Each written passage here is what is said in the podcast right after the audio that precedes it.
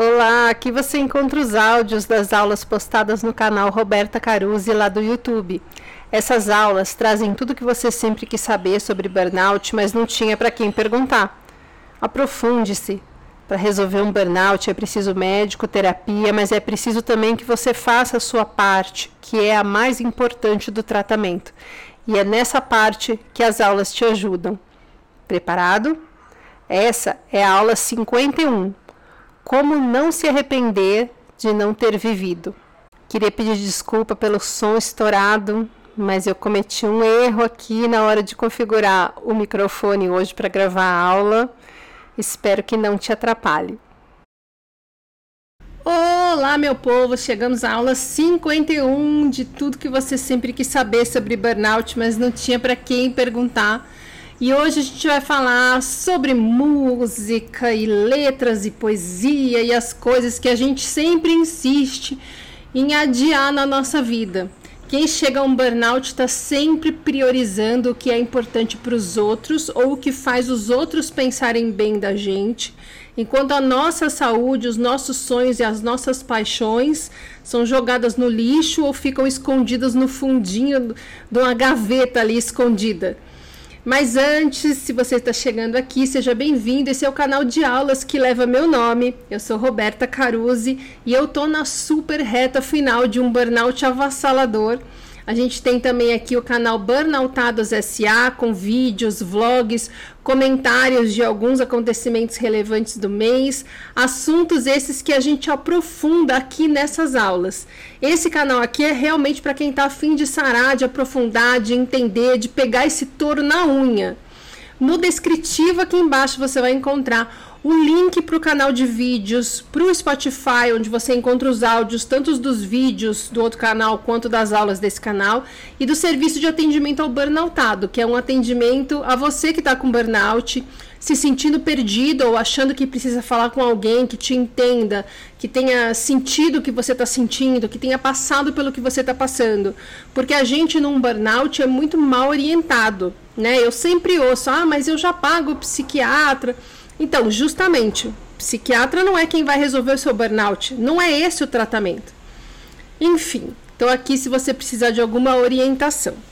O segundo livro também tá para sair. Enquanto isso, o link para o primeiro também tá aqui embaixo. Agora vai mesmo, viu, gente? Eu fiquei um ano lutando ali para atender todo mundo, para fazer os produtos, mas o serviço de atendimento ao burnoutado, esse novo formato, me dá mais tempo e as coisas que estavam só na promessa agora vão sair, tá? Quem tá me cobrando o livro, pera que já tá andando, já tá andando bem. Lembrando só aqui que a gente ainda não é um canal com números suficientes para ter divisão de capítulos aqui nos vídeos, então, para que no próximo você possa pular toda essa introdução e ir direto para a aula, vai no final do descritivo onde eu ponho a minutagem e clica lá para pular, ok? E vamos lá, um dia nós vamos ter capítulo, gente. Bom, eu estava andando outro dia, eu ando com fone ouvindo música e começou a tocar a música Epitáfio dos Titãs. E aí eu comecei a prestar atenção na letra, porque quantas vezes a gente não está distraído, né, ou perdido nos próprios pensamentos, que a gente ouve as músicas, mas a gente não presta atenção na letra, né? Aí às vezes um dia você começa a prestar atenção na letra e você fala: "Nossa, eu nunca reparei que a letra era tão bonita, ou que falava de uma coisa completamente diferente do que eu achei que falava". Então agora eu que eu consigo prestar atenção nessas coisas, eu ando descobrindo músicas até antigas, né? A gente já teve uma aula em que a gente falou de uma música do Raul Seixas, do, uma outra do Paulinho da Viola, mas assim, eu nunca tinha parado para perceber o que, que os caras estavam querendo dizer. Então eu resolvi falar também dessa música dos Titãs, porque apesar de ser mais conhecida, porque é uma letra tão legal, tão bonita, que muita gente já falou sobre ela, né? Uma letra que é assim, maravilhosa e tem tudo a ver com o que a gente estuda aqui. Então vale trazer ela aqui pra gente também. Vamos lá. Existe um estudo famoso, inclusive, a respeito de que tipo de coisas as pessoas que se encontram no leito de morte se arrependem, né? Porque no leito de morte elas olham inevitavelmente para trás, fazem um, um, uma revisão da vida, que tipo de pensamentos vem à cabeça sobre coisas que elas gostariam que tivessem sido diferentes, né? Nesse momento em que é tarde demais. É, é, né? Porque elas não vão poder mudar nada, consertar nada, compensar nada. É só uma revisão racional para ver o que, que elas gostariam que tivesse sido diferente. Bom, os cinco maiores arrependimentos das pessoas que se encontram no leito de morte são: primeiro, ter tido coragem de viver uma vida fiel a si mesmo e não a vida que os outros esperavam da pessoa. Esse é um assunto muito recorrente no meu conteúdo, porque o burnout sempre chega para quem está muito empenhado em ser quem esperam que a gente seja, né? Ou quem a gente acha que os outros esperam que a gente seja. Nós somos pessoas que geralmente fomos muito invalidadas na infância, que formamos uma, uma autoimagem muito ruim a nosso respeito. Autoimagem só pode ser a nosso respeito. Que fomos levados a acreditar que a gente precisa se agarrar às coisas, as pessoas, agradar as pessoas, para que a gente mereça as coisas boas da vida. E que se a gente não se predispor a isso, não se predispuser a isso, a gente não vai merecer as coisas da vida. Não é só quem chega a um burnout que pensa assim, tá? Mas todo mundo que chega a um burnout pensa assim. Porque é daí que vem a nossa crença de que um emprego ou um relacionamento que tirem nossa dignidade são tudo o que a gente pode conseguir. Oi, tudo que a gente pode conseguir, tudo que a gente merece, tudo o que a gente pode esperar da vida e que a gente tem que ficar ali agarrado, sem considerar sair, sem nem enxergar uma saída. A gente fica com medo de sair, por exemplo, do emprego, porque o que, que vão pensar? Né? A gente fica com medo de, de acabar um casamento, porque, meu Deus, o que vão dizer? Né? A gente fica com medo de fazer o que a gente tem mesmo vontade, porque pô, a gente vai acabar decepcionando outras pessoas que criaram expectativas ao nosso respeito. Né? E assim, focados no que vão dizer, no que vão pensar, em como a gente vai ser julgado, a gente acaba vivendo a vida dos outros, não a nossa. Uma vida em que a gente quer agradar as expectativas dos outros, realizar o desejo, os sonhos dos outros, mas não os nossos. A gente acaba fazendo a faculdade que o nosso pai sonhava. É, a gente mantém uma carreira que a gente não gosta muito, porque se a gente sair e ficar sem emprego, vão achar que a gente é um fracasso. A gente acaba abrindo é, a nossa vida para pessoas que acabam nos fazendo mal. Por quê? Porque a gente tem medo de ficar sozinho, porque a gente tem medo de criar conflito, porque a gente tem medo do que vão falar da gente por aí né? A gente tem medo de ficar queimado no mercado, de ser difamado, de entenderem a gente de uma forma errada. E a gente dá toda a nossa energia para conseguir ser o que a gente acha que a gente deve ser, né? Para ser quem a gente acha que querem que a gente seja. Daí a gente chega nos 60, nos 70 anos e os nossos sonhos não foram realizados, a gente está estressado, a gente só trabalhou, a gente faz as coisas que servem para os outros, né? A gente sente um vazio, a gente está exausto. E quando é tarde demais, a gente percebe que a gente não foi fiel a nós mesmos. Que a gente se esforçou, que a gente se sacrificou, que a gente lutou tanto por coisas que não fizeram a gente feliz, que não preencheram o nosso vazio. E aí, nessa hora, parece impossível mudar esse caminho. A gente entra num burnout, eu sempre falo isso, a gente entra num burnout tentando ser quem a gente não é.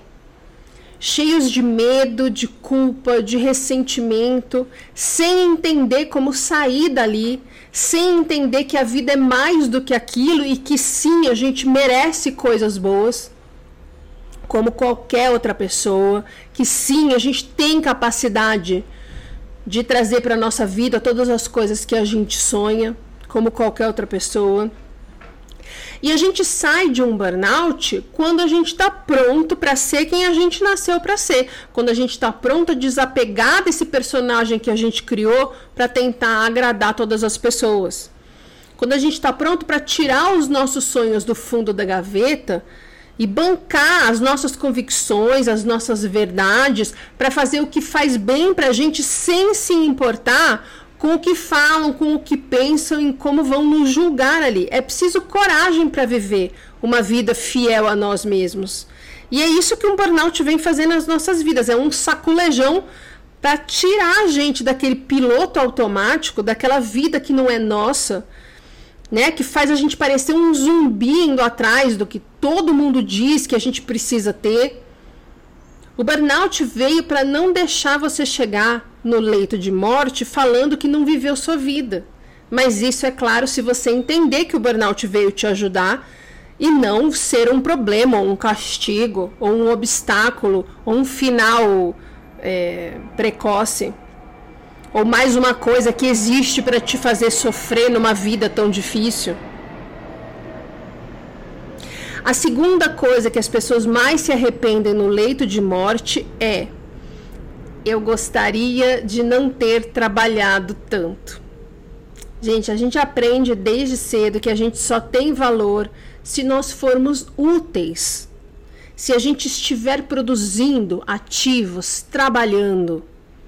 A gente aprende desde cedo que a gente precisa se agarrar a qualquer oportunidade, porque sem emprego a gente não come, a gente vai morar debaixo da ponte. A gente fica a vida inteira com medo de perder um emprego que faz mal pra gente, que a gente odeia, simplesmente porque a gente não sabe o que fazer se aquilo nos faltar porque a gente está mais preocupado com o que vão falar de nós sem emprego do que com a nossa saúde degringolando por causa daquele emprego. A gente é levado culturalmente a entender que a gente nasceu para morrer de trabalhar, que não tem outra saída, que não tem o que fazer. Né? Que quem tem o que fazer são as pessoas que têm muito dinheiro, que estão com a vida ganha, não a gente. A gente está no meio das pessoas que repetem isso desde que elas nasceram. A gente está no meio das redes sociais onde as pessoas ficam atribuindo a culpa pelas dores delas ao sistema capitalista, ao governo da direita ou da esquerda. A gente é desestimulado desde sempre a ir atrás do que a gente sonha. Por quê? Porque ser feliz é só para meia dúzia de bilionário. Eu não tenho jeito, eu não tenho o que fazer. A gente é convencido disso desde cedo. Daí, quando a gente está exausto, desesperado, infeliz e perdido, a gente começa a investir todos os recursos que nos restam nos prazeres instantâneos né, nas promessas de ganhos milagrosos, sempre tentando um caminho mais fácil, um atalho, uma coisa rápida para sair do caos, da infelicidade, um hack de psicologia para a gente se sentir melhor. E aí não dá certo e a gente volta para o lugar que a gente estava antes, só que mais ressentido e mais revoltados ainda se sentindo mais incapazes, mais convictos de que as coisas boas não são pra gente. Daí a gente fica nesse 8 ou 80, né, tentando um hack, uma coisa milagrosa, uma coisa que vai ser rápida, um atalho, voltando para onde está, mais revoltado, se sentindo mais injustiçado e mais incapaz, e tentando de novo, e daí voltando de novo. Sem nunca encontrar uma solução, porque a gente não entende que as coisas têm seu tempo. Ao invés de planejar o passo a passo de um plano B, a pessoa entra num site de aposta, a pessoa compra um curso que ensina a vender curso. O desespero faz a gente acreditar em soluções milagrosas que nos afundam mais e mais na lama em que a gente já estava. E no final das contas, a nossa vida foi um esforço sem fim para tentar ganhar dinheiro e poder se esforçar menos. Só que é uma ficha que cai quando não tem mais o que a gente possa fazer. E aí só resta o arrependimento, o ressentimento, a amargura. O burnout veio mostrar isso, mas as pessoas insistem em ver o burnout como mais um sofrimento, como mais um motivo para se agarrar no trabalho que tira sua dignidade e te faz mal. O medo de ficar sem nada te faz ficar sem nada. Você já pensou nisso? O medo que você tem de ficar sem nada faz você ficar sem nada. O terceiro arrependimento que as pessoas mais demonstram no leito de morte. eu queria ter tido coragem de expressar os meus sentimentos. Gente, a gente tem muito medo de parecer vulnerável. Nessa cultura, a gente também aprende que as pessoas estão sempre competindo. Então, se você se mostrar vulnerável, um predador vai te atacar, vai te tirar do caminho, vai te passar a perna, vai te derrubar, vai passar na sua frente. A gente também aprende que olhar para as próprias emoções é perda de tempo. Né? Tem, a gente tem mais o que fazer, a gente precisa produzir, precisa trabalhar, precisa ganhar dinheiro, precisa conquistar coisas para ostentar e mostrar para os outros a nossa capacidade para ganhar essa competição, para se sentir à frente nessa corrida. Então a gente toma um remédio para diminuir a dor, né? Ao invés de parar um pouco para entender o que está fazendo a gente ter dor, e a gente segue a boiada. A gente tem uma imagem tão ruim de nós mesmos que muitas vezes a gente entra em amizades que não são sinceras. São pessoas que têm algum interesse em nós, nem que seja só para poder falar delas o tempo todo, para poder se sentir superior a nós de alguma forma. A gente se sente inseguro, invalidado, vazio em amor, e por isso a gente não nos dá ao direito de expressar as nossas emoções nem para nós mesmos. Entrar em contato com isso parece uma fraqueza, né? Uma viadagem, uma coisa sem importância. É dar munição para que o inimigo te derrube. E a gente então perde as oportunidades que a vida nos dá da gente entender quem a gente é de verdade. Tanto que a gente chega num burnout e a gente não sabe quem a gente é. A pessoa que chega num burnout, ela não sabe quem ela é, ela não sabe do que ela gosta a gente vai ficando mais e mais distante de nós mesmos. A gente vai cada vez mais chegando perto de virar um robô mesmo, uma máquina. Que é isso que a gente fica tentando ser, uma máquina que produz, produz, produz, que não tem emoção para atrapalhar aquela produção. Quantos donos de empresa, quantos chefes de equipe você não viu rolando os olhinhos para cima quando vê que alguém está com algum problema pessoal que está interferindo na produção? Porque a expectativa é que a gente seja uma máquina, não uma pessoa. Então a gente fica tentando ser máquina e não pessoa para se adequar ao que se espera da gente, ao que a gente acha que é necessário para a gente conquistar as coisas que esperam que a gente conquiste. Para que a gente fique sempre no batalhão da frente da corrida ali, no, no batalhão de elite que chega na frente. E quanto menos a gente se conhece, mais fácil é ser robô, concorda? Quanto mais você se distancia das suas emoções, mais fácil é você operar como se fosse uma máquina. Por isso, quem chega a um burnout precisa sempre focar no quê? No autoconhecimento.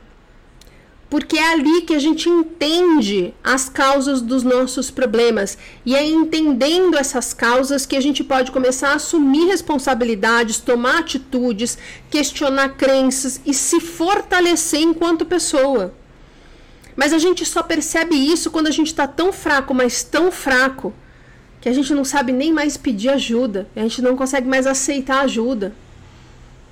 A gente não fala eu te amo, porque já pensou se a outra pessoa não falar de volta? Ai, que vergonha, né? Já pensou se ela ainda conta? Ai, essa palhaça aí falou que me ama. Não posso, então não vou falar. E a gente não fala como é que a gente está se sentindo, porque, ah, imagina, o que, que vão pensar? Ai, vão rir, vão debochar de mim. Então não pode chorar, não pode rir alto, não pode abraçar quem a gente quer na hora que quer. A gente não pode ser humano, certo? Porque humanos não produzem quando estão tristes, quando estão sentindo dor. Então a gente é levado a fazer tudo de forma que a gente não entre em contato com o que mais nos humaniza.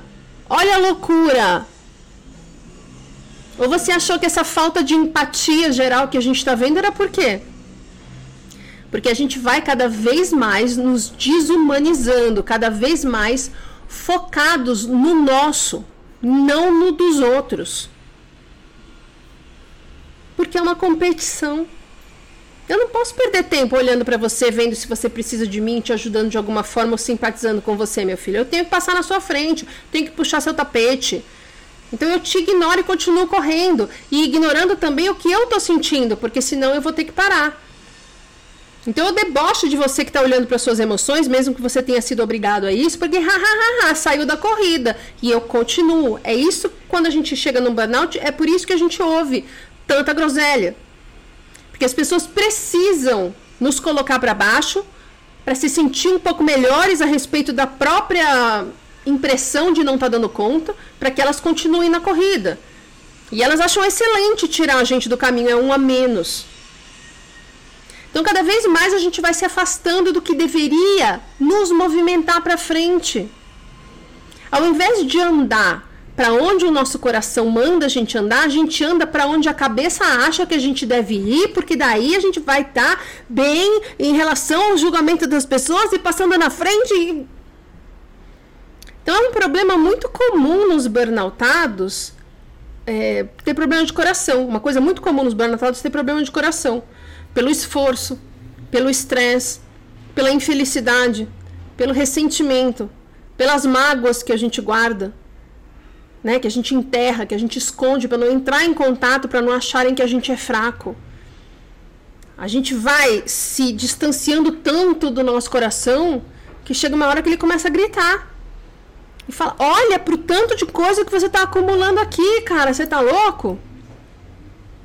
Até que a gente não tenha outra opção a não ser olhar. E aí geralmente é tarde demais, né? No fim da vida é a hora que a gente vai arrumar o nosso armário emocional e descobre aquele monte de coisa socada ali no fundo que você nem lembrava mais que você sonhou, que você desejou, que você planejou. E aí você pensa: peraí, quem, quem sou eu? Eu vivi a vida inteira sem ser eu. Porque é isso que a gente vive quando se distancia das nossas verdades, não é a nossa vida. Porque não é a gente que está ali. É um personagem social que a gente criou para estar tá num, numa posição boa nessa competição que a gente entende que é a vida. Uma das resistências maiores dos burnoutados é justamente em aceitar que está burnoutando. Justamente porque isso faz, aos olhos dos outros, com que a gente pareça fraco. Então a gente fica tentando fazer tudo igual, negando ajuda, negando que precisa de ajuda, negando o diagnóstico, forçando a barra ali para continuar no mesmo ritmo e quando finalmente não dá mais para segurar que é inevitável a gente parar, porque o cérebro desligou nossa chave geral, que a gente está colapsando já de burnout. A gente começa a culpar tudo e todos para tentar justificar, até para a gente mesmo, que a gente tentou não ser humano, a gente tentou ser a máquina ou o robô que esperam que a gente seja. Nós entramos nessa competição para vencer, nós lutamos com todas as forças. Se a gente foi tirado do jogo no meio, é porque alguém fez merda, não a gente. É porque alguma coisa não funciona, não é nossa culpa quarto maior arrependimento das pessoas no leito de morte. Eu queria ter mantido contato com os meus amigos. Queria ter mantido mais contato com meus amigos, com certeza. Vai somando tudo que eu tô falando e você vai ver uma pessoa que, para produzir, que para ser valorizado no mercado, que para ter as coisas que dão inveja nos outros, precisa abrir mão de si mesmo. Se você abrir mão de si mesmo, como é que você vai ter amigos? Os amigos fazem a gente entrar em contato com os nossos sentimentos, com as nossas reações e com as nossas emoções. E cada vez mais a gente vai procurando amigos em quem a gente também tem algum interesse. Muita gente não tem amizade mais, tem networking.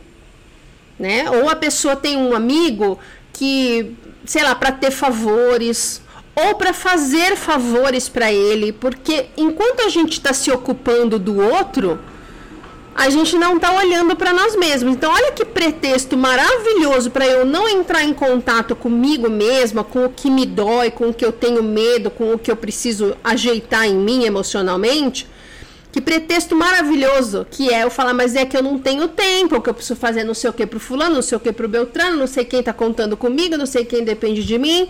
Então, não posso olhar para mim. Vou continuar produzindo, vou continuar sendo útil. ou continuar sendo máquina. E não olhar para si mesmo, não saber quem a gente é e o que nos dói, faz a gente lidar melhor com a nossa parte não humana, a nossa parte maquinal de produzir, produzir, produzir e ganhar dinheiro.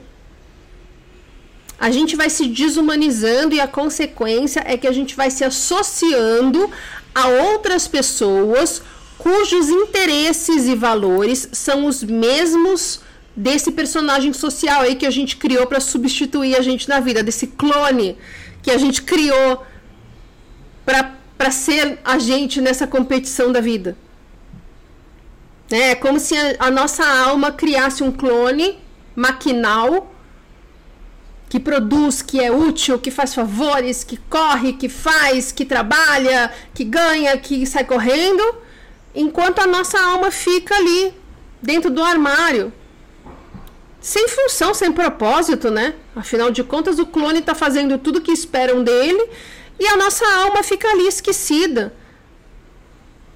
A gente deixa de fazer o que a gente veio fazer aqui, o que a gente sonhou, o que a nossa criança imaginou que o nosso adulto fa faria, e a gente virou um zumbi.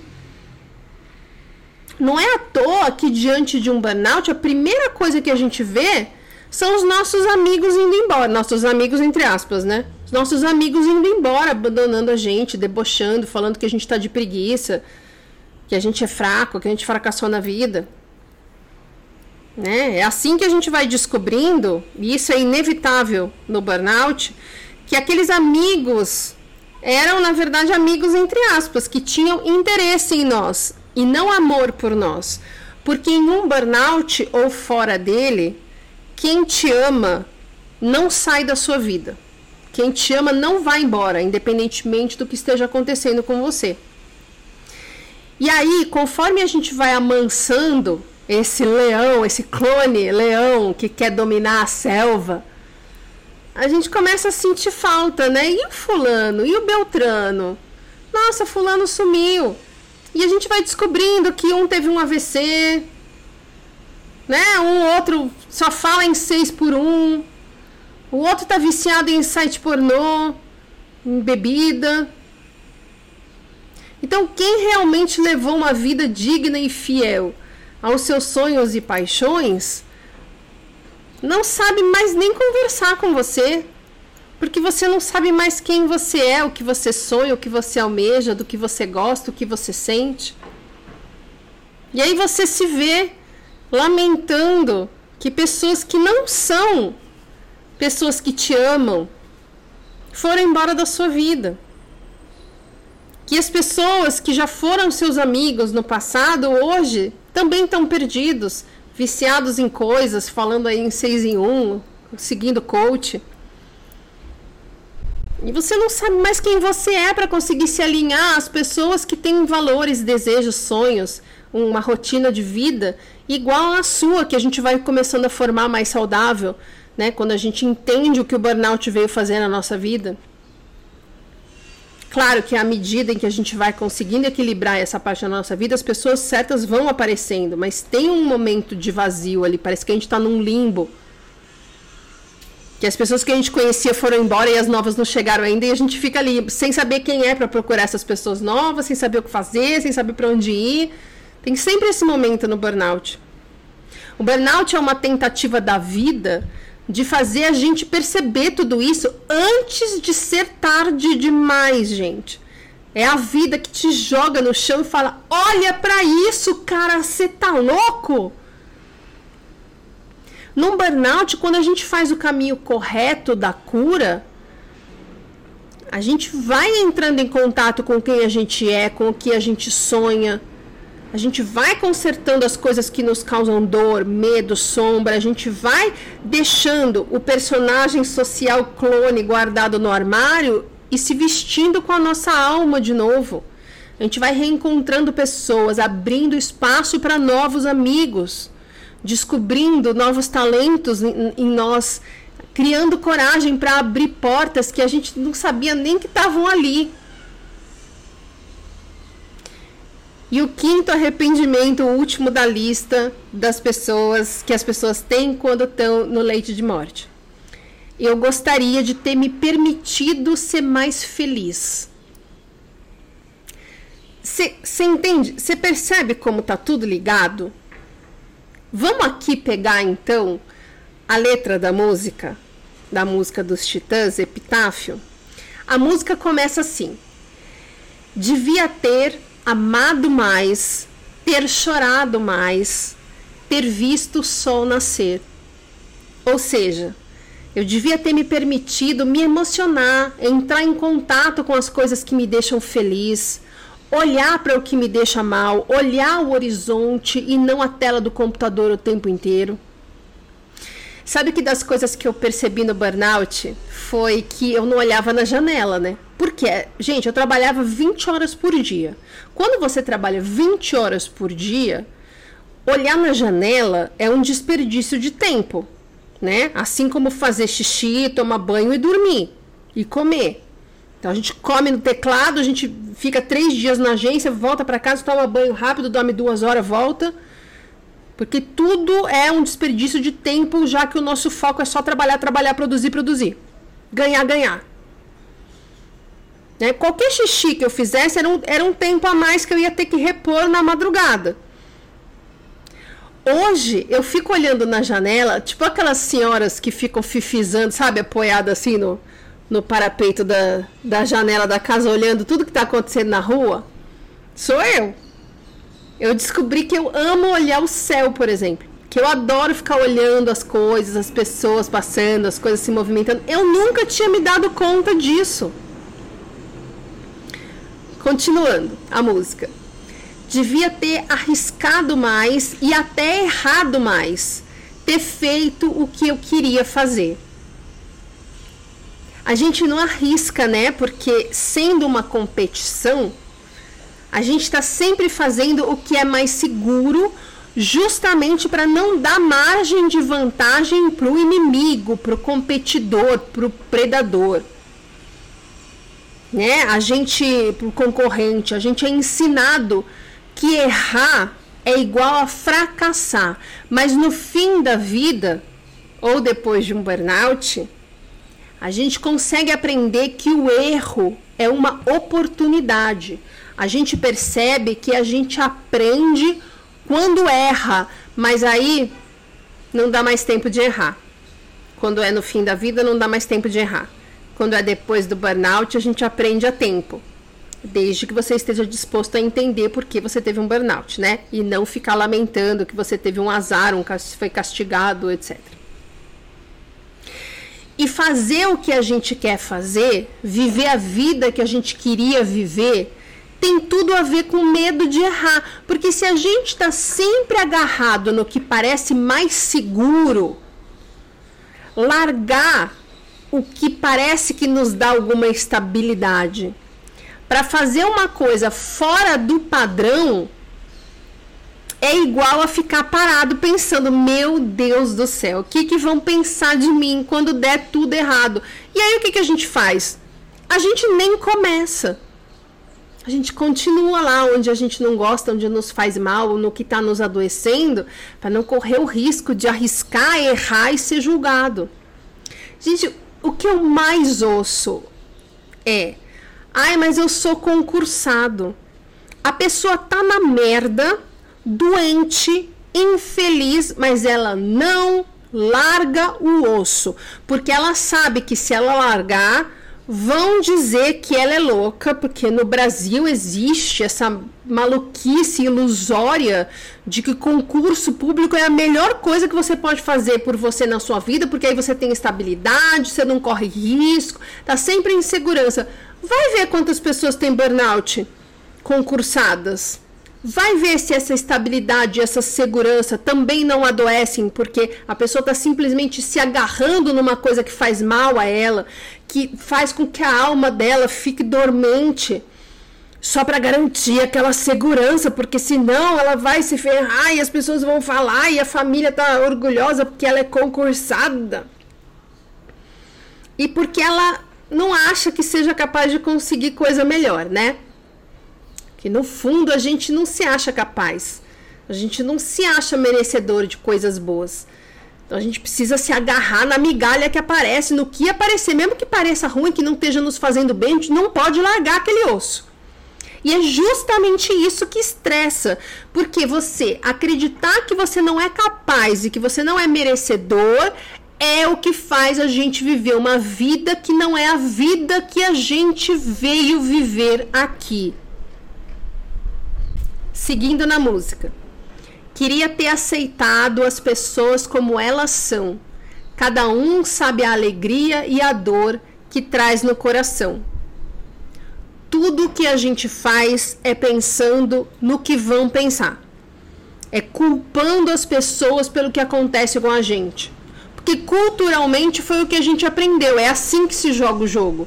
Mas quando a gente entende que a gente é vítima de outras vítimas, que todo mundo está fazendo o melhor que pode com os recursos emocionais que tem, com a consciência espiritual que tem, a gente percebe que deixou de fazer coisas ou que fez coisas porque a gente não aceitou que o que a pessoa está fazendo é o máximo que ela pode fazer.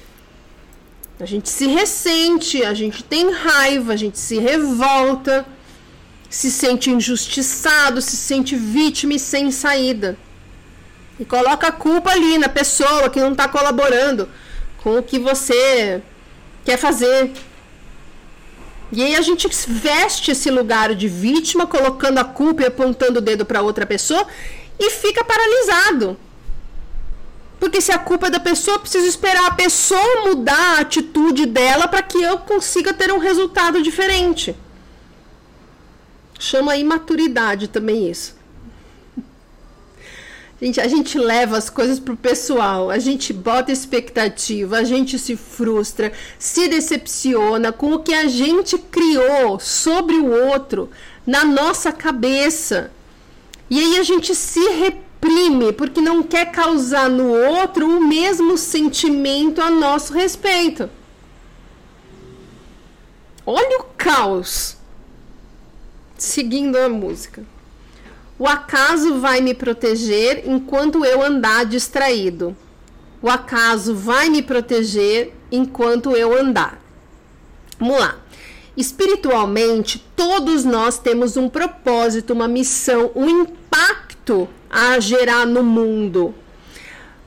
Para nos ajudar, se não fizer sentido para você, pega só a analogia, tá? Mas para nos ajudar, nós temos nossos mentores e tudo isso, é, essa ajuda, esse caminho apontado, é, essa missão que a gente está seguindo, que o nosso coração grita, que a nossa alma aponta a tudo isso a gente dá o um nome de acaso, de coincidência, de sorte, né?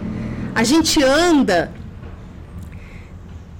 remoendo o passado, deprimidos, preocupados com o futuro, ansiosos, sem prestar atenção no que está acontecendo agora. E a vida vai mostrando para gente caminhos que a gente, quando percebe, chama de acaso ou de sorte. Então, passou uma moto por um triz que ela não me pegou. Que sorte! Que sorte ou seu mentor tá te protegendo porque você tá completamente alheio ao momento presente e você ainda tem muita coisa para fazer pela frente. Seu burnout é um azar que você teve ou é a vida te dando uma oportunidade de você entender tudo isso que eu estou falando aqui para você hoje? Seu burnout é um castigo ou é uma correção de rota para que você não chegue no seu leito de morte arrependido de ter levado uma vida que não era sua, do lado das pessoas erradas, tentando conquistar o que só tem valor aqui na Terra?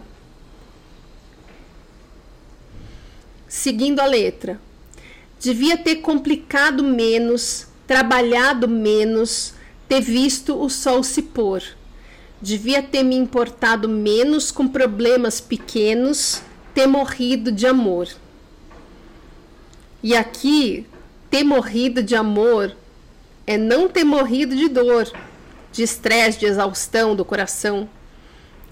Porque a gente, de uma maneira geral, se recusa a aprender pelo amor. A gente precisa da porrada, do saculejo, do corte abrupto no caminho.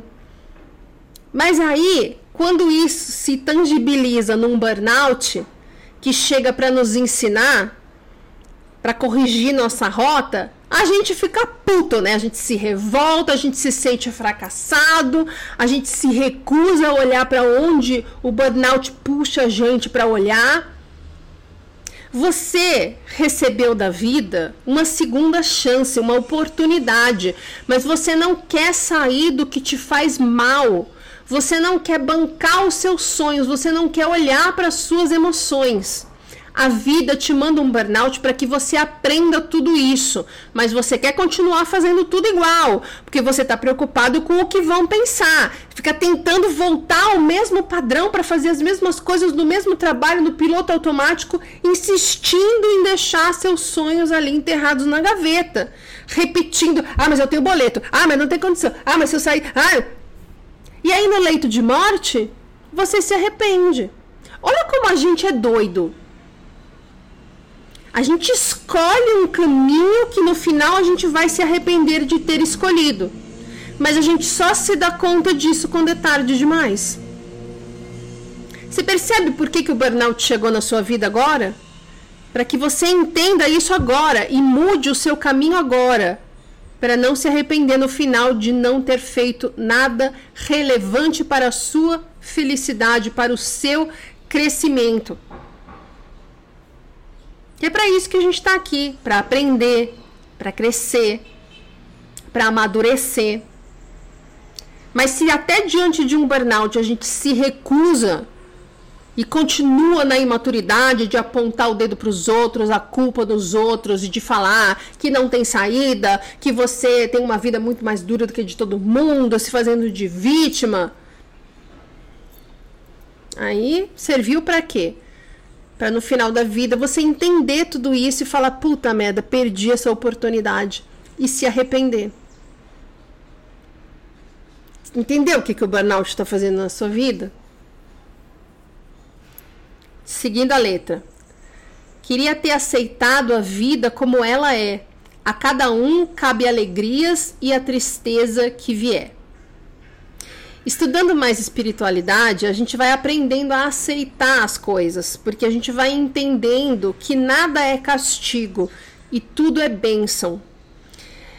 E quando você consegue entender isso, que na verdade as bênçãos às vezes vêm disfarçadas de castigo, você começa a olhar para o que parece ruim como sendo um motivo para você agradecer. O que não impede que você ache ruim, tá? Não tô falando de fingir que a dor tá boa. Xinga, chora, sente, grita, se descabela, mas procure entender o porquê daquilo. O que tem para você aprender ali? Qual é a sua responsabilidade para sair dali? E reconheça que ao fazer isso, você subiu um degrau. O famoso doeu, mas valeu.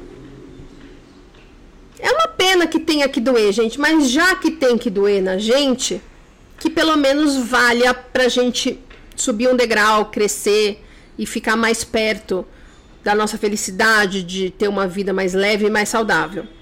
Então você aprendeu, você se fortaleceu, você olhou para onde você tinha que olhar. Só que a gente não faz isso se não for numa porrada do tamanho do burnout, né? Seguindo a letra, devia ter complicado menos, trabalhado menos, ter visto o sol se pôr. A mensagem aqui é: o que parece seguro, estável, aprovado socialmente, fácil e simples, é justamente tudo que vai complicar a sua vida. Para evitar o risco de errar, você vai trabalhar onde, sei lá, os seus pais acham legal e depois de uns anos você se vê vazio, infeliz, mas com medo de fazer diferente, porque já passou muito tempo, porque já tem muita gente envolvida, porque você já gastou muita força para chegar ali e sabe que precisaria renovar toda essa fonte de força para começar uma coisa nova. Mas o burnout ele vem na hora que a gente está preparado para entender tudo isso, na hora que a vida já mandou todos os sinais na hora que os seus mentores já estão quase querendo desistir e você continua se recusando a ser quem você veio para ser. A gente sai de um burnout quando a gente está preparado para ser quem a gente nasceu para ser, para fazer o que a gente veio fazer aqui, para aprender o que a gente veio aprender. E quanto mais você se recusa a arriscar, a contradizer, a confrontar, a bancar, a enfrentar, a ousar, mais você se afasta de quem você é. E mais você passa a ser quem você acha que os outros querem que você seja. Você veio para essa vida para ser o melhor que você pode ser ou para ser mais um zumbi repetindo que tem boleto para pagar e se entupindo de café e remédio. Se no fim da vida esses são os maiores arrependimentos e o burnout vem para que você entenda isso antes que seja tarde demais, por que você está resistindo tanto em entrar em contato com as suas emoções, em se mostrar vulnerável para as pessoas, só preocupado em trabalhar e mostrar que pode, só falando que tem boleto e que isso e aquilo. Para você pensar. A vida tá te esperando. Mas ela tá esperando você, quem você é de verdade, com as suas características, com os seus aprendizados, com os seus erros e com as suas dores o que quer que você faça com ela, vão te julgar, cobrar e criticar. Então, faça o que você tem que fazer. E quanto mais você estiver convicto do que você tem que fazer e de quem você é e de quais são suas forças, menos você vai se importar com o que as pessoas vão falar de você. E elas sempre vão falar. Menos você vai levar para o pessoal mais você vai perceber que o que falam de você não é sobre você, é sobre quem está falando. A escolha é a seguinte: você quer fazer o que você tem para fazer, para no fim da vida não ter arrependimento e sim paz. Ou você prefere fazer o que você acha que os outros esperam que você faça? E não deixar sua marca no mundo e não impactar as pessoas a não ser para fazer favor. Você quer aprender pelo amor ou pela dor? Você quer aprender pela dor ou deixar doer sem aprender? Você prefere ver o sol nascer pela janela ou por um vídeo do YouTube? Você prefere curtir um show ou filmar com o celular para todo mundo saber que você esteve lá, mas depois sem saber no fundo nem o que tocou. Que você não estava lá. Você estava filmando para dizer que esteve lá, mas a sua alma não estava lá. Você quer estar tá aqui só fisicamente, enquanto a sua mente te leva para lugares preocupantes, ilusórios, fantasiosos, para você escapar da dor? Ou você quer estar aqui com a sua alma, com a sua força, com a sua potência toda? O acaso não vai mais te proteger enquanto você andar distraído, porque você foi chamado a prestar atenção. Você antes não tinha escolha, porque você não tinha percebido que você tinha escolha. Né? Você foi convencido por inúmeros fatores de que você só tinha um caminho e que nesse caminho não tinha saída. Mas quando o burnout chegou, ele te chamou para que você preste atenção, para que você olhe para dentro, para que você considere tudo isso que eu estou falando. E a partir daí é uma escolha. Você pode escolher abraçar esse burnout, olhar para dentro e sair dele, ou você pode escolher seguir na imaturidade, no vitimismo, colocando a culpa em tudo e em todos e repetindo até para você mesmo, até que você se convença de que você não tem saída, de que você não tem escolha, de que você não tem oportunidades, porque você é um sofredor, que só tem azar, que só é castigado, que sofre bullying de Deus. Agora é uma escolha. Então, para de resistir, para de tentar ser como antes. Aceita o convite da vida para ser quem você tem que ser. Eu vou deixar aqui no final duas aulas que vão complementar o que a gente está falando aqui hoje, tá? Uma é a aula sobre procrastinação, porque eu falo lá sobre como a gente tem medo de arriscar e como esse medo de arriscar faz a gente não andar para frente, faz a gente ficar paralisado. E vou deixar também aqui uma aula em que eu falo como se transformar num zumbi, em que a gente fala ali nesse processo do piloto automático em que a gente, sem perceber, começa a seguir o que as outras pessoas estão fazendo, falando e nos desumanizando e nos distanciando da nossa essência, da nossa alma, dos nossos sonhos e de quem a gente é. Até a próxima! Me siga também no Instagram, arroba Roberta Caruzzi. No YouTube, canal Burnoutados SA e canal Roberta Caruzzi e aqui com todos os áudios dos vídeos e aulas dos dois canais. Obrigada pela companhia e até a próxima!